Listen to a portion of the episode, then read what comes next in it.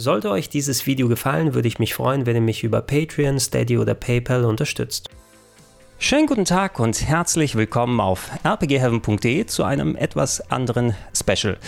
Ich habe ja hier auf dem Kanal sehr, sehr viel Content, der sich um Rollenspiele dreht. Und wenn ihr mein Schaffen in den letzten Jahrzehnten, muss man mittlerweile sagen, verfolgt habt, dann wisst ihr, das ist ein Genre, das mir wirklich sehr nah am Herzen ist. Ich habe so viele Rollenspiele durchgezockt und auch äh, Rollenspielverwandte Genres wie Action-Adventures. Äh, ich habe eine komplette Top 101 dazu gemacht, viele Review-Videos selbst. Äh, in anderen Formaten wie dem Retro-Club auf Rocket Beans TV kommt das sehr häufig vor. Allerdings, ich habe mir zuletzt Gedanken darüber gemacht, äh, ich rede natürlich sehr viel über Rollenspiele, aber Rollenspiele sind nicht das Einzige, was ich zocke. Wenn ihr hier hinten in mein Regal schaut, das sind auch fast 30 Jahre kurierter Videospielsammlung und da sind natürlich sehr, sehr viele Games dabei, die überhaupt nichts mit Rollenspielen zu tun haben und das ist das, was ich heute machen möchte. Ein kleines Special über die 10 Games, die nichts mit Rollenspielen zu tun haben, die aber mich sehr stark geprägt haben, die sozusagen meine Lieblingsgames sind. Ein paar Worte vorneweg. Die zehn Spiele, die ihr gleich seht, sind nicht klassisch in eine Top 10 gezwängt. Das bedeutet, wir haben keine Reihenfolge von 10 bis 1, je nach Wichtigkeit und Beliebtheit dieser Spiele bei mir, sondern ich habe frei nach Gefühl diese 10 Plätze sozusagen verteilt, die 10 Einträge. Und ich würde fast sagen, jedes der Games, die hier sind, bedeutet mir gleichermaßen was. Ihr könnt natürlich selber für euch entscheiden, bei wem vielleicht äh, meine Stimme ein bisschen höher gegangen ist und ich mich noch ein bisschen emotionaler ausgedrückt habe. Aber geht davon aus, dass diese 10 Spiele einfach alle nur top sind.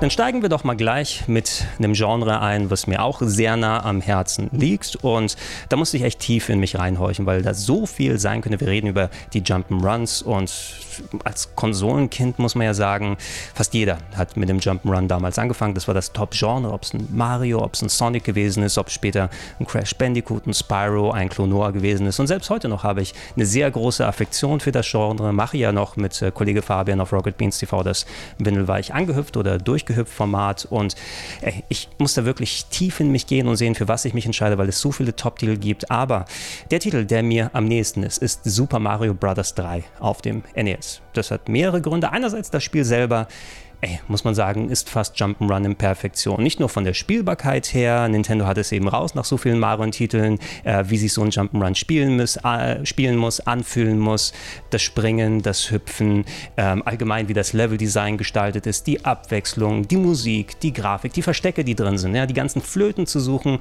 und äh, dann zu ermitteln, wo man in versteckte Bereiche rein kann. Du kannst einfach so lange dran zocken und im Speziellen hat es eine besondere Bedeutung für mich, weil damals, als es rausgekommen ist in Deutschland, 1991, 1990. Ich habe ja keinen NES besessen, sondern mein bester Kumpel, der hat einen NES gehabt und wir haben uns regelmäßig getroffen und gemeinsam gezockt. Bei mir gab es dann C64 und Master System und bei ihm gab es dann NES. Und ähm, was wir damals gemacht haben, als es 1991 rausgekommen ist, parallel dazu äh, ist auch das Album Dangerous von Michael Jackson erschienen. Und ich war damals als Kind riesiger Michael Jackson-Fan und äh, wir beide natürlich. Und da hat es wie Arsch auf Eimer sozusagen gepasst, denn wir haben mindestens ein halbes Jahr, wenn nicht sogar ein Dreiviertel oder ein Jahr, fast jeden Tag nichts anderes gemacht, wenn wir uns getroffen haben, außer ähm, das Album Dangerous reinzupacken, die Kassette anzumachen und dann Mario Bros. 3 zu spielen. Und immer wieder, du hast ja keine Batterie gehabt, wo du einen Spielstand fortsetzen kannst von vorne, aber das war egal, denn es hat immer wieder Spaß gemacht und du konntest dich natürlich anders ausprobieren. Wir konnten uns abwechseln, je nachdem, wie wir gespielt haben. Und ey, das ist eben sowas, in der Nostalgie ist das alles miteinander verknüpft. Der Bereich damals äh, meines Lebens als Teenager, wo dann diese Sachen zusammengekommen sind. Und ich will nicht sagen, dass Mario Bros. 3 als Jump'n'Run nie überboten wurde. Ne? Also je nachdem, wie ich mich fühle, würde ich fast auch schon Mario World, also Super Mario Bros. 4, dann auch noch ganz weit, weit oben sehen. Aber damit habe ich eben nicht diese Verknüpfung, diese Verbindung, die dann nochmal mein Herz sozusagen aufgehen lässt. Und äh, das ist der Grund, warum ich Super Mario Bros. 3 repräsentativ für die Jump'n'Runs hier mit reinnehmen würde.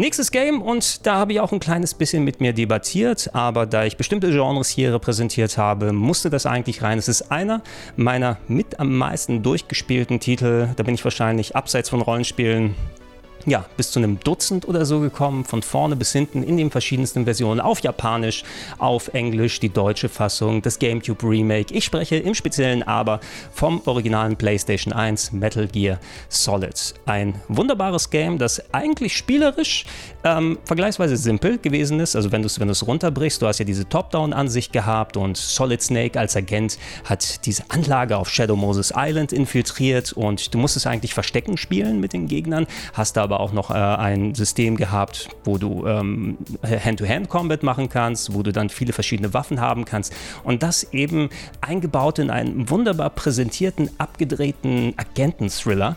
Ne? Und sowas in der Form, ich hatte nicht so viel Erfahrung mit Hideo Kojima Games, seine Art Spiele zu machen, seine Art des Storytellings und äh, der wirklichen Detailverliebtheit, was speziell solche Agentengeschichten angeht und verrückte Twists und durchgeknallte Charaktere und äh, auch der fantastische Soundtrack, den darf man auch nicht vergessen das Metal Gear Solid 1 Team, das ist so geil, ne? das Originale, das äh, passt auf alles. Ja, für alle Leute, die sagen, geil Theme, goes with everything bei Street Fighter 2, das Metal Gear Solid 1 Team, das kannst du unter jeden Actionfilm-Trailer packen und es passt perfekt. Ne? Und das so zusammengenommen, ähm, ich habe damals die japanische Version zuerst gespielt, wo man natürlich nicht so richtig alles verstanden hat, äh, wie das funktioniert mit den Texten und allem drum und dran, aber als die US-Version dann da war, ich habe mir diese Version gekauft, ich habe mir die deutsche Version gekauft, ich habe mir das Remake für den Gamecube nochmal gekauft. Und es ist eben ein wunderbarer Stealth-Action-Titel, der heutzutage ja, ich würde sagen, man kann ihn heutzutage auch noch sehr, sehr gut spielen, vor allem weil viel, was Metal Gear Solid 1 ausgemacht hat, sich in alle anderen Sequels weitergetragen hat.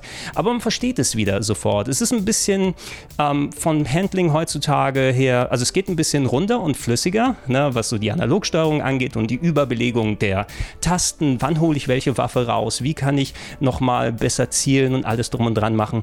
Aber es war einfach eine Offenbarung damals und, und hat mich so sehr mitgenommen, dass ich auch sagen würde, Metal Gear Solid Solid 1, das gehört dazu.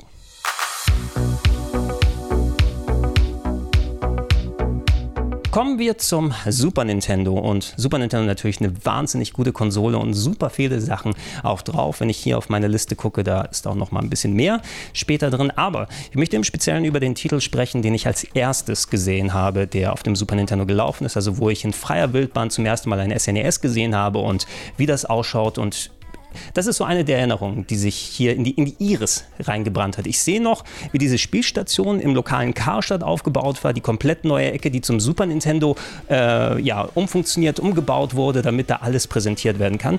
Und das Spiel, von dem ich rede, ist Pilot Wings. Ja, Pilot Wings ist ein Flugsimulator und das ist ja Flugsimulator auf Konsolenart gesagt. Ähm, ich kannte damals schon Flugsimulatoren vom C64 und vom Amiga her aus und die waren eher so ein bisschen in die Realismusrichtung gedrängt. Das heißt, du brauchtest sehr viele äh, Knöpfe, die bedient werden müssen an der Tastatur. Du hattest teilweise riesige Handbücher, die du benutzen musst. Und ich habe mich so ein bisschen mehr zu solchen Action-Games dann ähm, gedrängt gefühlt. Also wenn, dann habe ich sowas wie Afterburner beispielsweise am C64 gespielt. Pilot Wings war nochmal was anderes, weil der Kampfaspekt, der war da eigentlich nicht vorhanden. Zwar in einer Mission, wo man nochmal ein bisschen ballern kann, aber das war mehr so der, der Abschluss, der knifflige Abschluss am Ende. Aber es war einfach eine Flugschule, die man gemacht hat hat und damals auf dem Super Nintendo erstmals mit richtiger, geiler, flüssiger 3D-Grafik für eine Konsole. Also in, in der Form durch ähm, den ähm, speziellen Chip, der drin ist, das war noch nicht der Super FX-Chip, sondern äh, ein anderer Co-Prozessor hat es möglich gemacht mit den Mode 7-Effekten, dass man ähm, wunderbar auf diesen Inseln herumfliegen kann mit verschiedenen Vehikeln, mit dem Doppeldecker, mit dem Hangglider, mit dem Rocket Belt und so weiter und hat einfach ich weiß nicht, was es genau war, aber es, es, es, hat mich gefangen, so dass ich immer wieder versucht habe, die Punkte auszuloten, schauen kann, wo ich was äh, Geheimes, Verstecktes finde, die Bonusrunden zu finden. Und irgendwie ist das für mich so ein Entspannungsspiel auch. Ja, ich kann es heute reinpacken, habe ich auch gemacht hier auf dem Kanal. Und äh, nach einer Stunde habe ich dann zumindest den ersten Quest durch, weil man muss ähm, für die ganzen Kurse das Spiel quasi zweimal durchspielen und hat viele verschiedene Sachen, die man anstellen kann. Ähm, und äh, ja, ich, ich habe sofort wieder Intus. Das Konzept wurde weitergeführt später. Pilot Wings 4 N64. Übrigens auch der erste Titel, den ich auf dem N64 gespielt habe. Nicht gesehen, aber gespielt habe. Ausgeliehen aus der Videothek, als ich damals einen N64 hatte, aber kein Geld für ein Spiel. Habe mir Wings 64 ausgeliehen. Hatte nicht ganz die gleiche Magie, muss ich sagen. Als auch auf dem 3DS bin ich auch nicht so richtig reingekommen. Aber das originale Super Nintendo-Ding, das hat eine absolute Magie und ist eben so ein Titel, den kann ich heute anmachen und ich bin sofort wieder dabei. Absolut geil.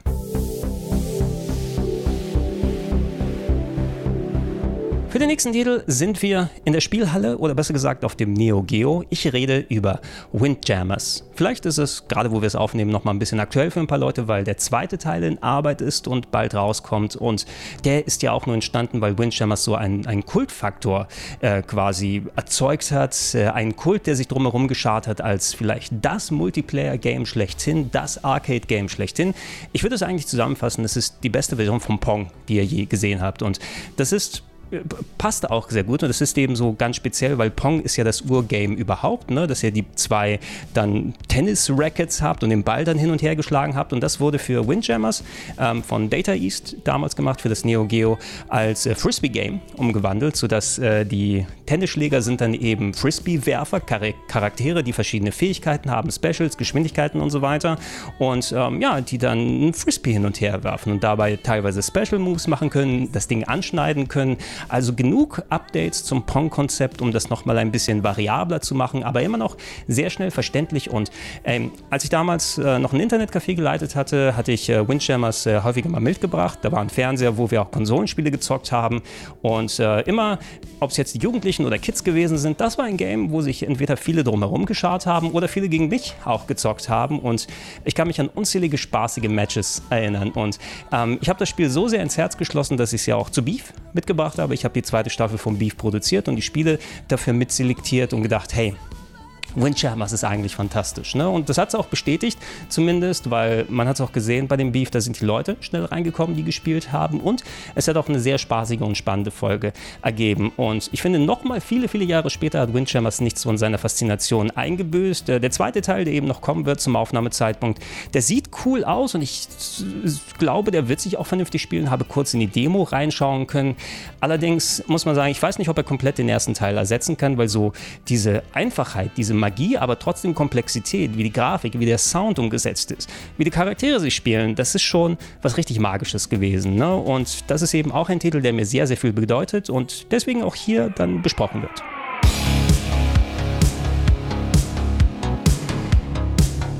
Ja, so, kommen wir zum nächsten und puh, da musste ich auch erstmal gucken, für welche Version oder welche Variante ich mich entscheide. Aber ich glaube, da kommen wir noch im Gespräch gleich gemeinsam dahin, äh, was ich exakt damit meine oder was sich in mein Herz gebohrt hat. Ich spreche über Street Fighter 2. Fighting Games musste mich erstmal ja, da überzeugen für das Genre, weil vorher ich habe nicht so viel in Kampfspielen gezockt. Ich kann mich erinnern, auf dem C64 gab es da solche Sachen wie International Karate Plus, das war ganz cool. Oder ich habe auch sehr gern gespielt Bangkok Knights, wer das noch kennt. Ähm, was war das? Ein System 3 Spiel, glaube ich. Ähm, also System 3, einer der Spieleentwickler für den C64, hatten ja so viele Sachen dann im Repertoire wie The Last Ninja. Und Bangkok, Bangkok Knights mit seinen riesigen Figuren, die miteinander gekämpft hatten, hatte absolut nichts mit Präzision zu tun, aber man hat es gespielt auf dem C64. Oder Yia Kung Fu, auch ein gutes Beispiel von äh, Konami, auch die C64-Version damals gespielt, quasi einer der Vorläufer von Street Fighter im One-on-One. -on -One Fighting.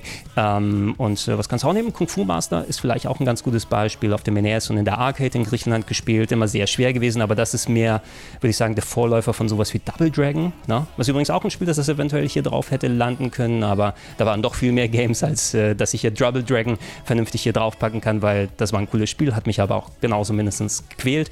Um zu Street Fighter 2 zurückzugehen. Ähm, Kumpel von mir, also gleiche Kumpel, von dem wir bei dem äh, NES äh, mit Super Mario Bros. 3 gesprochen haben, der hatte Street Fighter 2 schon im Griechenland-Urlaub gespielt. Ne? Und der kannte das Game. Ähm, ich hatte es noch nicht bei mir im Dorf damals entdeckt, weil wir hatten damals noch keinen Street Fighter 2 Automaten, aber er ist zurückgekommen und hat einfach geschwärmt davon. Ne? Und dann heißt es fucking hell, Street Fighter 2 kommt in der Super Nintendo-Fassung heraus, hat sein Geld dann zusammengespart, mein Kumpel, und wir sind hingegangen, hat es gekauft und äh, wir haben es bei ihm dann eingelegt und meine Herren, ne? also Grafik fantastisch, Spielbarkeit richtig, richtig gut, Soundeffekte, Musik. Die Musik vor allem. Ne? So viele geile Soundtracks. Ich habe mir ähm, den ähm, Soundtrack von Street Fighter 2 auf Schallplatte geholt. Ne? Im Speziellen das Ken-Theme kann ich auf der Gitarre spielen. Das Geil-Theme, Goes With Everything, natürlich darf man es nicht unterschlagen, ist auch genauso fantastisch. Mein Favorit auf dem Super Nintendo ist das Ryu-Theme, denn das hat die geilste Bassline, äh, finde ich, die ich auf einer Konsole gehört habe. Äh, wenn es anfängt, ich habe so viele Versionen von dem Ryu-Theme verglichen und da kommt keine mit. Nicht die Arcade-Ausgabe, nicht von den neueren Fassungen, dieses Ding, Ding, Ding, Ding, Ding, Ding, Ding, Ding, Ding, Ding, Ding, Ding, ting, ting, ting.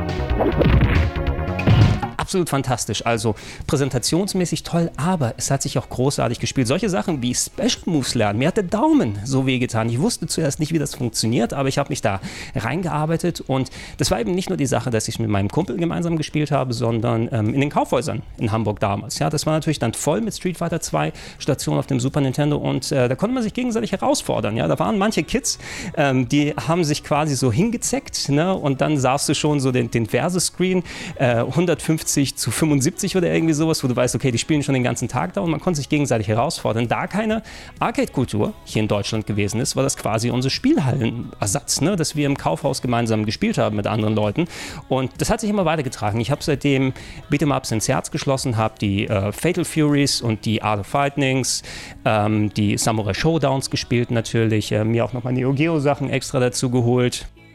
Ich habe viele auch 3D-Prügler gespielt, aber so das richtige Street Fighter 2 Gefühl konnte für mich nie wieder so richtig eingefangen werden. Ich würde fast sagen, das, was maximal da reingekommen ist, äh, ist äh, sowas wie Garou, Mark of the Wolves, Fatal Fury 7, ne, weil von der Spielbarkeit und der Grafik ist es immer noch top. Oder auch Street Fighter 3 war schon ein cooles Game, viele Jahre nach Street Fighter 2 rausgekommen, aber da fand ich das Charakterdesign und die Musik nicht ganz so geil, wie äh, es bei Street Fighter 2 noch gewesen ist. Und Street Fighter 2 ist für mich so ein Evergreen. Ja? Ich kann heutzutage Egal, ob es die Super Nintendo-Version ist, egal, ob es die Arcade-Version ist, einlegen und ich kann das sofort spielen. Ich habe so meine Pappenheimer, obwohl ich kann so ziemlich mit allen Charakteren da spielen, von den klassischen her aus. Und würde auch sagen, bei der Version, die, die ich am meisten präferiere, nicht so die ganz, ganz erste Street Fighter 2 Version, aber ich würde sagen, ähm, ja, so Turbo oder auch Super Street Fighter 2, wobei die vier Charaktere, die bei Super dazugekommen sind, waren schon cool, waren aber alle jetzt äh, mit Ausnahme von Cammy, die würde ich so schon top of the line sehen, aber hätte man nicht unbedingt dann alle haben müssen. Street Fighter 2 Turbo war die Version, die ich mir geholt habe auf dem Super Nintendo. 150 Mark zusammengespart. Holy shit, war das teuer. Aber dann auch sehr, sehr viel gespielt und deshalb habe ich auch noch so, so, eine, äh, so eine Präferenz für diese Variante, äh, für diese Version ähm, des Spieles. Und ja, wenn ich es heutzutage einlege, entweder das, äh, es muss nicht auf dem Super Nintendo sein, weil die Arcade-Version sieht heutzutage auch noch besser aus und die ist ja so häufig häufig re-released worden, vom Timing her, von der Spielbarkeit. Ne? Ähm, das gefällt mir immer noch besser als jetzt die modernen Street Fighter-Versionen und auch Street Fighter 4, Street Fighter 5 natürlich auch alles tolle Titel. Äh, aber trotzdem, ne? so einfach mal eine Runde. Flashkicks mit geil, mal eine Runde Spinning Pile Drivers mit Zangief, äh, eine Runde Yoga Flame mit Dalsim, kann man einfach nicht Nein sagen. Und Street Fighter 2 so wie es das Genre definiert hat, so geil es gleich gewesen ist, aus dem Stand heraus. Ja, schaut euch mal Street Fighter 1 an. Das ist absolute Grütze. Wie kann das sein, dass das so ein Dreckspiel ist und dann Street Fighter 2 so perfekt ist und von da aus alles inspiriert hat? Und äh, ey, wer nicht Street Fighter 2 auf seiner Liste hat ne, und ansatzweise was für Beat'em-Ups über hat, der hat den Schuss nicht gehört.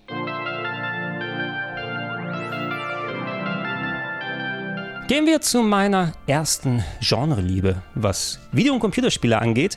Denn vor den Rollenspielen, vor den Action-Adventures, gab es eigentlich ein Genre, das mich definiert hat und das waren die Grafik-Adventures. Ja, weil äh, Point and Click würde man heutzutage auch wahrscheinlich am ehesten dazu sagen. Ich habe ja auf dem C64 sehr, sehr viel gespielt und ich habe so, so, eine, so, ja, eine Neigung, eine Affektion eben für so Puzzle lösen, Denkaufgaben machen. Es muss nicht immer nur das schnelle Springen oder das Ballern oder das Jumpen sein. Und ey, der Titel, der mich angefixt hat, über den rede ich jetzt hier nicht direkt, sondern es kommt gleich, aber um den Kontext zu setzen, war Maniac Mansion von einem Kumpel ausgeliehen und dann äh, gespielt und ich fand das so fantastisch. Ich hatte Angst auf dem C64, weil die Stimmung so gruselig war, aber herauszufinden, wie man mit den drei Charakteren Sandy von den Fängen ähm, des äh, bösen Dr. Fred äh, da befreien kann, die Kombination, die man machen kann, um unterschiedliche Lösungswege zu finden, das hat mich richtig geprägt. Ja, eines der Spiele, wo ich meine Mutter angebettelt habe, mir es zu kaufen, war Zack McCracken auf dem äh, C64 und das hat 70 Mark gekostet. Oh Gott, ich hatte so ein schlechtes Gewissen, weil meine Mutter so viel Geld dann ausgegeben hat, aber ich habe auch die Version in Ehren gehalten. Leider nicht so in Ehren, dass ich die Verpackung heutzutage hier noch habe, aber ich habe zumindest die Zeitung behalten, die da mit drin war. Und Zack McCracken war nicht ganz so gut wie Maniac Mansion, aber hatte immer noch genauso viel Spaß gemacht und ich habe mich so sehr gefreut, als ich äh, vom Kumpel in der Schule, das ist wieder ein anderer Kumpel als das, wo ich äh, Maniac Mansion dann ausgeliehen hatte. Ein bisschen später habe ich ihm seinen Amiga abgekauft mit äh, vielen Spielen, die dabei waren und da, ich konnte endlich Indiana Jones 3 spielen. Ich konnte Secret of Monkey Island spielen. Ich konnte Monkey Island 2 auf dem Amiga sogar spielen, sogar Indie 4, auch wenn sehr, sehr langsam, aber da konnte ich mich schon auf dem PC ein klein bisschen austoben, konnte ich nämlich meine Spiele mir holen und dann auf den Schul-PCs dann spielen, wenn denn nötig. Ein Spiel, wo ich sage, das ist auch heutzutage noch das beste Grafik-Adventure, wurde nicht übertroffen von dem Storytelling, von den Charakteren, von den Rätseln, wie alles zusammenkommt. Vor allem, weil da auch so ein Zeitreiseelement drin ist und als jemand, der Zurück in die Zukunft als seinen Lieblingsfilm empfindet, das ist quasi Zurück in die Zukunft als Videospiel, Day of the Tentacle. Alter Verwalter. Der zweite Teil von Maniac Mansion, natürlich Charaktere mit Bernhard, die du schon kennst, aber mehr Sachen, die dazugekommen sind. Das Zusammenspiel mit den äh, Figuren, die in den verschiedenen Zeitebenen sind. Dass man die Rätsel nicht nur einfach so lösen muss, sondern um die Ecke denken, aber nie so, dass es unlösbar ist. Das haben ja viele Adventures gehabt, dass die Rätsel einfach so durch sind, dass man nicht weiß, okay, wo soll ich anfangen? Ah, und jetzt bin ich schon wieder gestorben und was ist hier los? Ne? Und dann war das sehr demotivierend. Ich hatte so viele Spiele, die äh, rumgelegen sind, weil ich da einfach nicht weitergekommen bin bei Dave the Tentacle. Na, da kannst du dich verbeißen, aber es ist logisch, es ist spaßig, es ist unterhaltsam, es sieht toll aus und hey, um wieder auf meine Zeit im Internetcafé zurückzukommen, die Geschichte, glaube ich, habe ich auch schon häufiger erzählt. Das war eines der Spiele, die ich dann später im Internetcafé für Kinder quasi bereitgestellt habe, der the Tentacle. Und ich wurde da sehr häufig dann gefragt, ah, Gregor, kannst du mir sagen, wie ich hier weiterkomme? Ja, lass mich mal hier dir kurz zeigen. Du musst das da anklicken, das muss da passieren. Deswegen kenne ich Day of the Tentacle zusätzlich zu den vielen Malen, die ich es alleine durchgespielt habe, so perfekt, dass ich es eben aus dem Schlaf äh, durchspielen kann. Ich habe sogar Speedruns damit gemacht, äh, gegen Kollege Simon bei Speedrandale angetreten bei einem Grafik-Adventure. Was war meine Bestzeit? Ich glaube, da bin ich so in Richtung halbe Stunde, vielleicht sogar drunter gekommen. Also mittlerweile spiele ich das recht fix durch, wenn ich den möchte. Ähm, aber es macht auch so immer wieder Spaß. Ja? Mit der Freundin gemeinsam haben wir es auch äh, dann nochmal gespielt und da habe ich auch schon gesehen, für jemanden, der nicht mit so einem Spiel aufgewachsen ist, dass die Faszination sofort wieder da ist. Und für mich ist das die Speerspitze. Es war mir so viel wert, das Spiel, dass ich äh, Tim Schäfer, also der hauptverantwortlich für das Spiel gewesen ist, später später bei Double Fine äh, für den Kickstarter von Broken Age äh, mit 100 Dollar unterstützt habe, was heutzutage nach Wahnsinn klingt. Ich würde für keinen Kickstarter mehr 100 Dollar oder noch mehr dafür ausgeben, aber das war dafür quasi auch als Dankeschön gedacht, auch wenn Broken Age nicht ganz an die Qualität für mich eines Day of the Tentacle reingekommen ist. Aber ein Dankeschön dafür, dass, dass Tim Schäfer das beste Adventure aller Zeiten gemacht hat. Und das ist der Grund, all das sind die Gründe, warum ich Day of the Tentacle hier mit drauf haben möchte.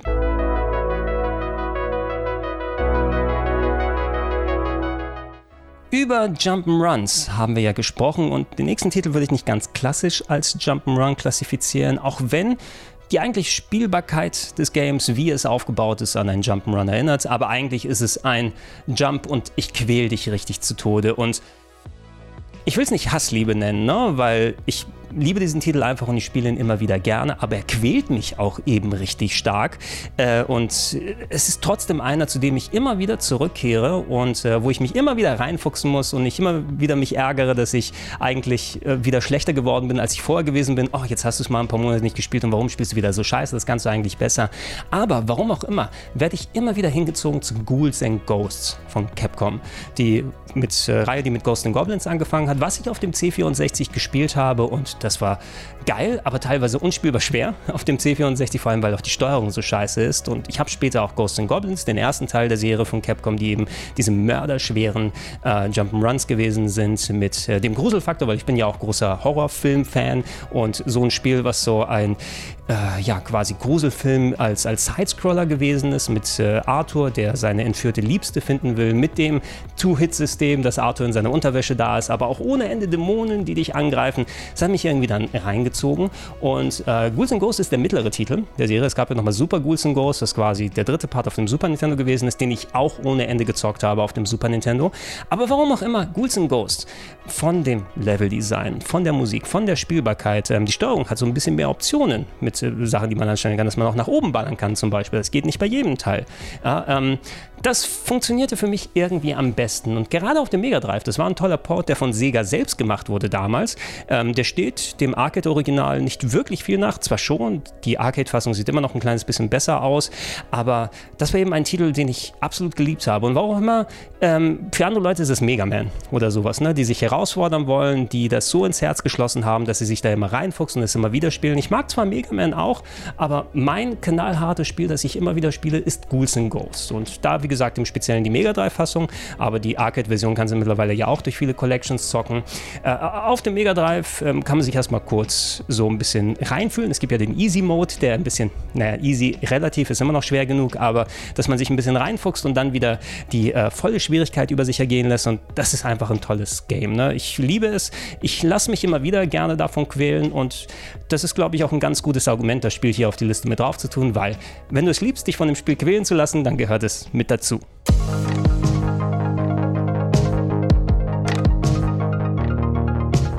Nächstes Spiel, ein Genre auch, das ich absolut liebe, und zwar die Rennspiele und im Speziellen die Arcade Racer. Ich habe es auch schon häufiger mal gesagt, Rennspiele äh, machen mir sehr, sehr viel Spaß, allerdings weniger so diese Art realistischen, wo du dich hinsetzt und eine Stunde damit verbringst, äh, an der Nockenwelle zu schrauben und äh, den Heckspoiler ausbügelst, damit das vernünftig alles funktioniert und schaust, wo gibt es Unterdruck, der entsteht. Und, also diese Sachen, die können auch Spaß machen, aber die sind nicht so ganz meins. Also nicht die Forzas oder nicht die Gran Turismos. Ich liebe Arcade Racer. Und da gibt es auch sau viele, die ich lange Zeit und sehr gerne gespielt habe. Die Ridge Racers, im speziellen Rage Racer habe ich super gern gespielt.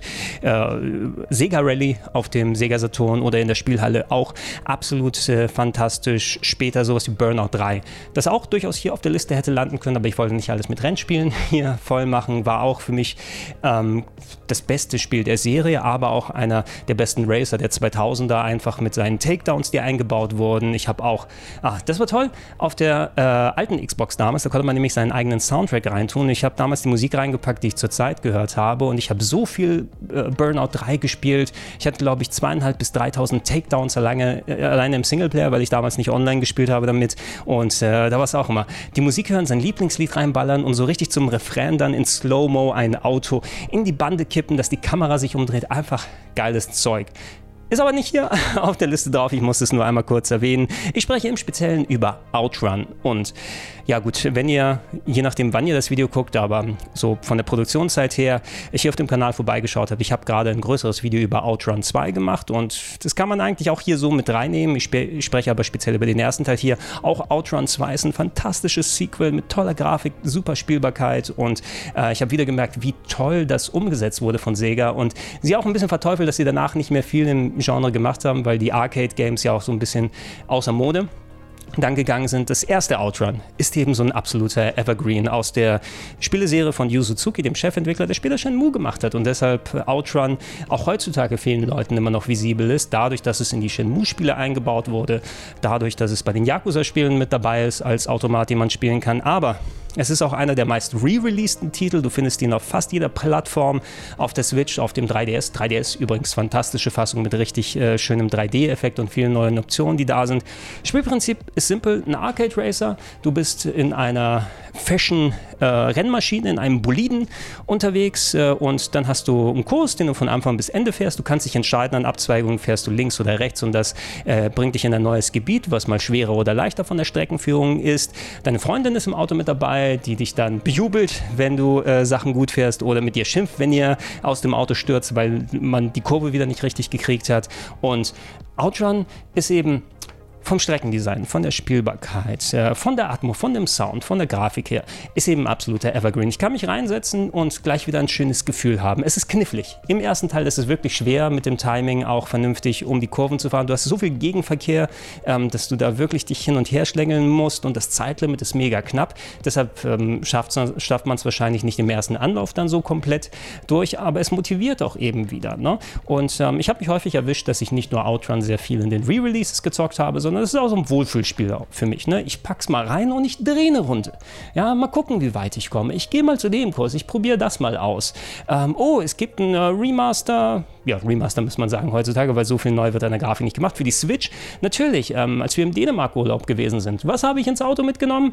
Die Switch mit Outrun. Und Outrun habe ich gezockt. Ne? Und jetzt, ich habe zwar mehr Outrun 2 gezockt in den letzten Wochen und Monaten, aber da merke ich eben auch, ich hätte Outrun 2 wahrscheinlich nicht so gemocht, wenn ich Outrun 1 nicht so geliebt hätte. Ne? Und wie auch erwähnt, es gibt so viele Racer, die man äh, erwähnen kann und reintun kann, aber Outrun ist für mich der, der Evergreen unter den Racern und ich nehme ihn deshalb hier mit dazu.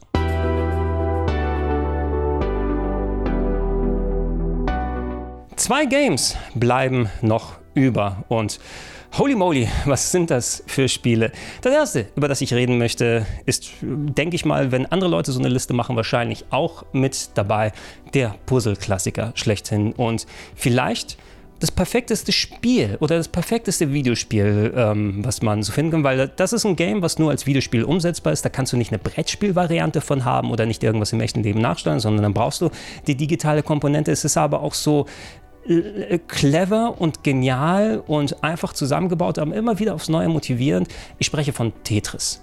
Alter, Tetris, wie geil ist das denn? Ne? Nicht nur ähm, für viele eben die große Puzzle-Liebe, wenn sie den Gameboy damals geholt haben, wo Tetris mit dabei gewesen ist und auch eine Erinnerung, die sich reingebrannt hat. Ich kaufe mir den Gameboy, ich sitze auf der Bahnfahrt nach Hause, nachdem ich ihn mir vom Karstadt mitgenommen habe, vom abgesparten Geld und mache ihn auf und da sind schon Batterien, die du reinpacken kannst und Tetris und ich sehe ich seh wirklich Bilder vor mir, wie ich in dieser Bahn das erste Mal Tetris reinpacke. Ich sehe Bilder von mir, wie ich im Griechenland, Griechenlandurlaub ähm, dann äh, in unserem Haus auf dem Dorf bin, das damals gerade gebaut gebaut wurde. Und das obere Stockwerk war noch nicht fertig. Das heißt also, da oben war eigentlich noch der Putz nicht richtig an den Wänden und Türen und so weiter waren nicht drin. Ich sitze aber trotzdem oben in der Ecke und zock da Tetris und genieße so ein bisschen die Luft und Atmosphäre.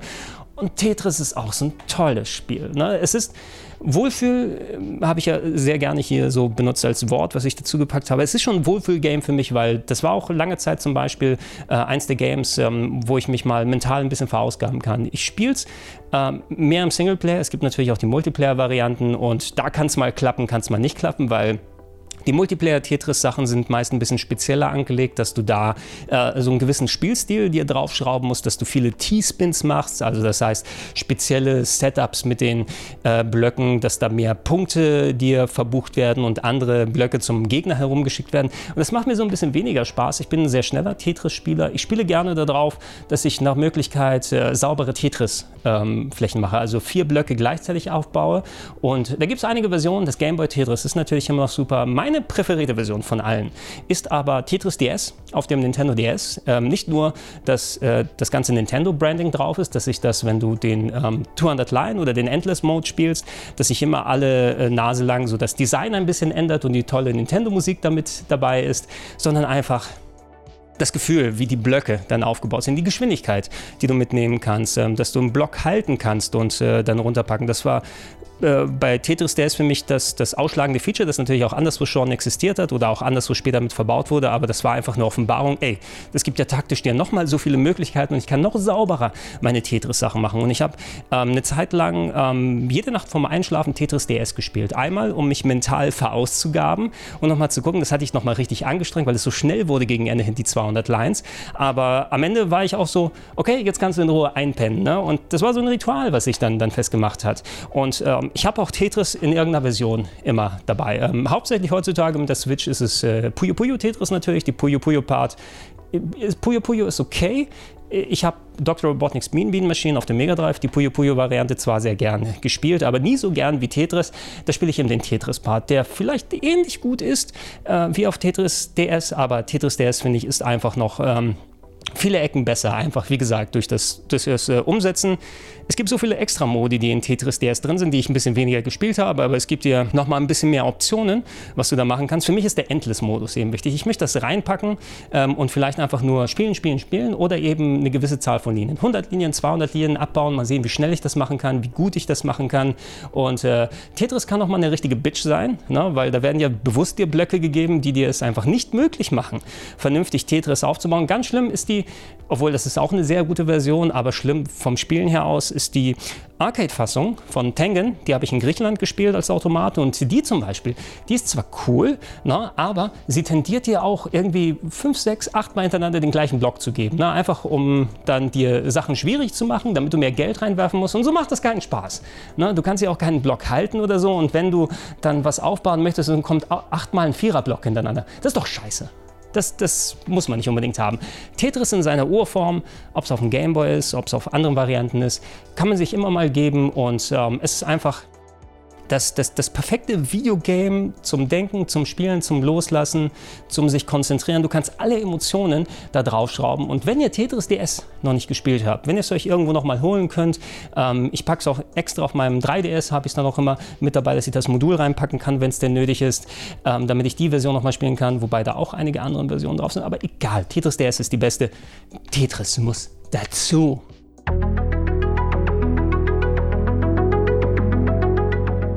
Dann kommen wir zum letzten Spiel. Und puh, wenn wir gerade schon über Tetris gesprochen haben, welches Spiel kann denn jetzt noch über sein? Ich habe schon gesagt, das ist keine Top 10 Reihenfolge und jetzt kommt das beste Spiel, was alle anderen überstrahlt. Wobei, ich wollte mir was Besonderes für den Schluss aufbewahren und da muss es wirklich auch ein ganz spezielles Spiel sein. Und ich würde fast sagen, dieses Game, das ist schon das Beste in vielen Bereichen seiner Art. Es ist das beste Spiel auf dem Game Boy, es ist das beste Spiel äh, von den Handheld-Geräten, allgemein über alle verteilt. Es ist das beste Nintendo. Na gut, ich weiß nicht, ob es das beste Nintendo-Spiel per se ist, aber könnte man schon vielleicht so ein bisschen ausführen für bestimmte Leute. Ich spreche über Donkey Kong für den Game Boy. Das Original Donkey Kong, mit denen habe ich auch eine spezielle Verbindung. Es ist eines der Spiele, die ich hier in Deutschland in der Arcade gespielt habe, in Anführungsstrichen der Arcade. Ähm, wir waren mal äh, zu Besuch mit der Familie bei einem befreundeten griechischen Restaurant. Und äh, so hattest du ja auch häufiger mal früher, dass du äh, Spielhallenautomaten nicht nur dann in Spielhallen hattest, wo du in Deutschland als Kindchen nicht reingekommen bist, das ist ja alles ab 18. Allerdings hatten die da in dem Restaurant eben einen Donkey Kong Automaten und ich war Feuer und Flamme. Ne? Und während die anderen schön gegessen haben und sich des Lebens gefreut haben, habe ich mich des Lebens gefreut und eine Mark nach der anderen, die ich so gerade äh, meiner Familie dann entlocken konnte, in den Automaten gesteckt und das hat irgendwie so ein Feuer für mich empfacht. Natürlich dann auch auf anderen Plattformen gespielt. Ich hatte eine ähm, Atari 2600 Version, wobei die war ein bisschen merkwürdig, sowieso nicht ganz so geil wie die äh, Arcade-Version äh, und die war eigentlich auch für andere Konsolen gedacht, aber sie hat auch auf meinem Atari funktioniert, warum auch immer. Ähm, eines dieser Multimodule ist es gewesen. Natürlich auf dem C64 gespielt, klar auf dem NES mal ausprobiert. Allerdings so als dieses simple Prinzip mit dem kleinen Jumpman, mit dem Klempner nach oben zu kommen, den Fässern auszuweichen, Pauline zu retten und sowas war eben auch so ein schönes, simples, einfaches Arcade-Konzept. So ähnlich, was ähnlich gut funktioniert hat wie so ein Pac-Man, was du auch einfach immer wieder spielen kannst. Und Pac-Man auch eben ein Titel, der mir sehr viel Spaß damals gemacht hat. Am Atari hauptsächlich habe ich das zum Beispiel gezockt. Allerdings, so als dann Donkey Kong für den Game Boy rausgekommen ist, ähm, kennt man unter anderem auch als Donkey Kong 94, glaube ich, um es mal nochmal zu differenzieren. Das war einfach die Simplizität, die das Spielprinzip äh, von Donkey Kong mitgebracht hat. Das sind ja auch die ersten vier Level, die man so einfach mitnehmen kann. Dann als quasi einzigartigen Puzzle-Plattformer umzusetzen. Wenn du die ersten vier Level durch hast beim Donkey Kong, dann auf einmal öffnet sich die Welt. Donkey Kong läuft mit Pauline weg und du kriegst äh, ein, ein, äh, eine Level-Map, sehr ähnlich wie es ab Super Mario Bros. 3 dann gewesen ist. Und da sind einzelne richtige Puzzle-Level. Und du merkst, Mensch, Mario, äh, der muss nicht nur irgendwie äh, ganz nach oben hinkommen, sondern muss Schlüssel finden, hat viele spezielle Fähigkeiten aus dem Handstand springen, sich äh, dann ähm, auf Sachen draufstellen, mitlaufen lassen können. Du kannst dich entlanghangeln, du kannst am Reck sozusagen dich dann hochschwingen und alles so kleine Sachen, wo nach und nach mit jedem Level der, ich glaube, es sind auch so 100 gewesen, ne? wenn die ganzen Welten dazugekommen sind, plus die Anfangslevel 96 bis 100 oder sowas, aber jeder Level mehr geboten als der davor. Ein kleines, perfektes Puzzlespiel, vor allem für unterwegs, viele Busfahrten damit genommen, wo du mal ein oder zwei Level machen kannst, perfekt dafür geeignet, konntest sogar abspeichern mit der Batterie, leider meine äh, Version von damals, die Batterie leer, sodass ich immer, wenn ich es jetzt in den Gameboy reinpacke, ich wieder von vorne anfangen muss. Aber da mache ich einfach wieder ein paar Level und ähnlich wie es Tetris ist, ne? dieses simple Spielprinzip genommen, aber dann erweitert auf das perfekte Handheld-Spiel, das dir richtig geile 5 bis 10 Minuten immer wieder geben kann, was aber auch äh, super austariert ist, was dir immer wieder was Neues bietet, was dich herausfordert, was so dein, dein Denkprozess nochmal äh, in, in Gang bringt. Anders als es ein Tetris macht, aber mindestens genauso gut oder genauso qualitativ hochwertig. Und wenn es nur Tetris und, und Donkey Kong auf dem Game Boy gegeben hätte,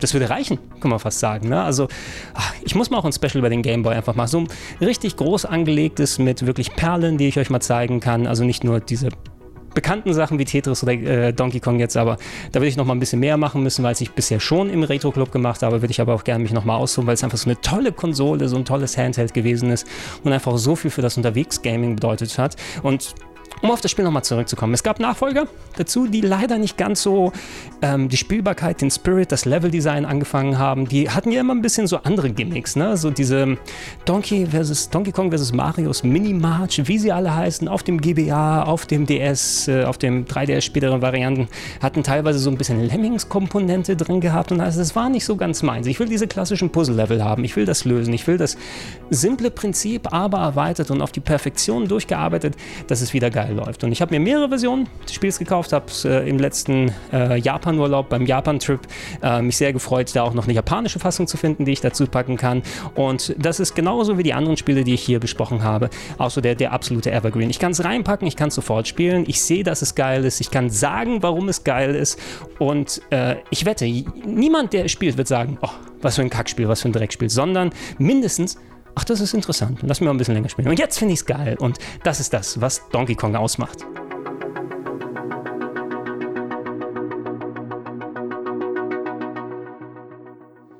Okay, das soll es gewesen sein. Ein bisschen was anderes eben als die anderen Videos auf dem Kanal, ein bisschen podcastig aufgebaut, aber ich hatte Bock darauf, mal dieses Special zu machen und äh, ich hoffe, es hat euch auch gefallen. Ihr könnt gerne Feedback hinterlassen.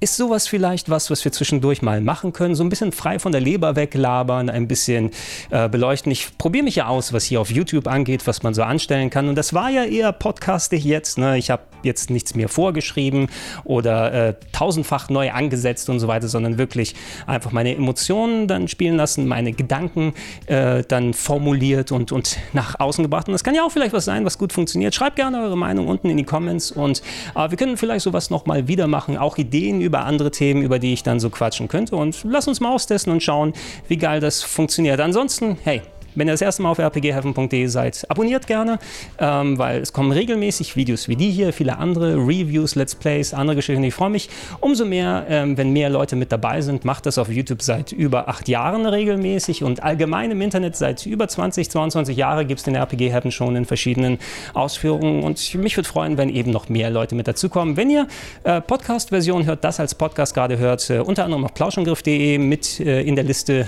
dabei oder direkt in den Gedankensprung-Feeds, also abonniert es gerne, hört es euch an. Ihr müsst ja nicht unbedingt immer das Bild sehen. Und falls ihr es noch nicht macht, ich würde mich freuen über eine kleine monatliche Unterstützung. Das macht es mir möglich, sowas wie das hier umzusetzen neben meiner Arbeit. Ähm, und das könnt ihr machen unter anderem auf patreon.com slash rpgheaven, auf steadyhaku.com slash rpgheaven oder gerne auch direkt auf paypal.me slash äh, Das war meine zehn Lieblingsspiele in Videoform, die keine RPGs sind. Ich war der Gregor, ihr seid ihr gewesen und ich sage danke und tschüss. Bis dann.